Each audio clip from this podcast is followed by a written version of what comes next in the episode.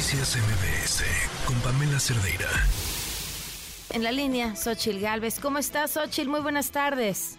Pamela, Pamela, buenas tardes. Qué gusto saludarte a ti. Es un día difícil de comunicación, pero muy contenta. Oye, pues muchas cosas de qué hablar, eh, Xochil. Primero hablemos sobre ese paso que has decidido dar. Sí, finalmente hubo, fíjate que más de 50 mil personas firmaron una petición para que fuera candidata a la presidencia. Primero te lo tengo que decir porque no es fácil que de allá para acá te pidan que tú seas y vayas al cargo cuando generalmente la clase política tenemos muy mala imagen en general.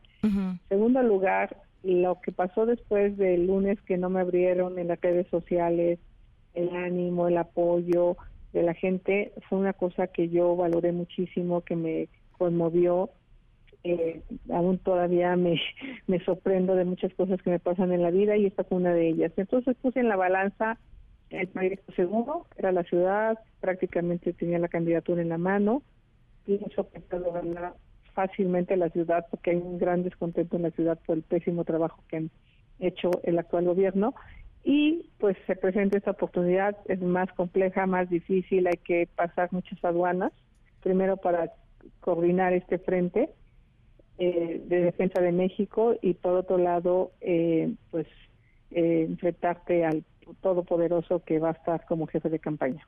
Eh, Xochitl, pero si, si persigues este esta candidatura, ¿automáticamente dejas ir la oportunidad de la Ciudad de México?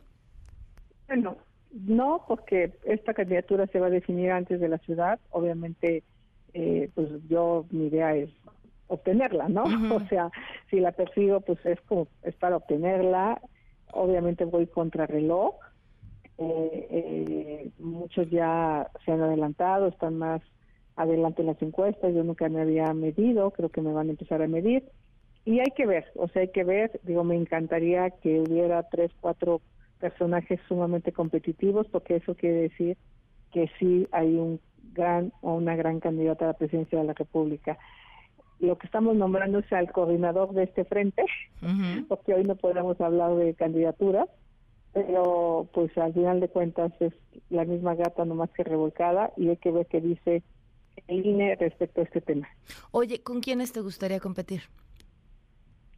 Frente, pues mira, a mí especialmente con o sea, para, para ya garantizar dos mujeres en la contienda. Sí, sí me gustaría. Le tengo respeto, reconocimiento. Sí siento que tengo un mayor conocimiento del país. Me ha tocado trabajar en sus zonas más profundas, más marginadas. Eh, conozco los problemas desde otra visión. Eh, el ser empresaria pues me da la posibilidad de entender cómo se pagan los impuestos, lo que cuesta ganar su dinero. Y, y creo que tengo una visión distinta de cómo sacar México adelante.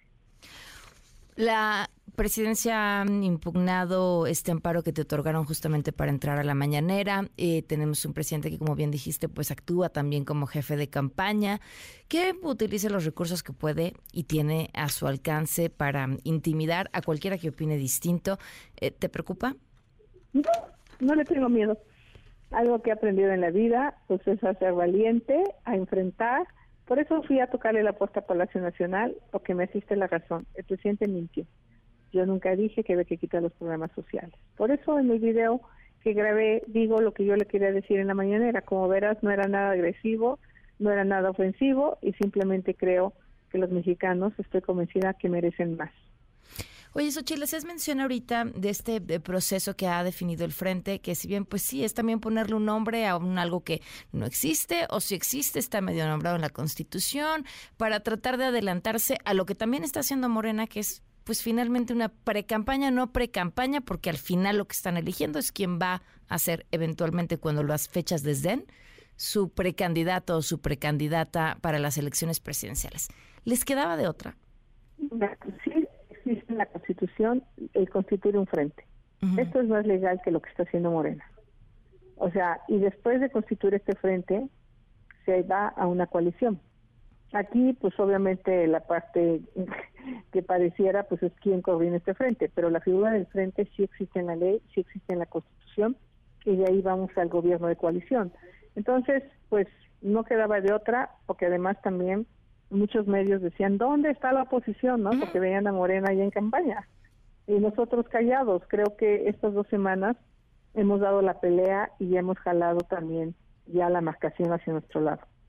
Bueno, pues Ochil, te agradezco muchísimo que nos hayas tomado la llamada. Muchas gracias, Pamela. Un saludo a ti y a todo el auditorio. Noticias MBS con Pamela Cerdeira.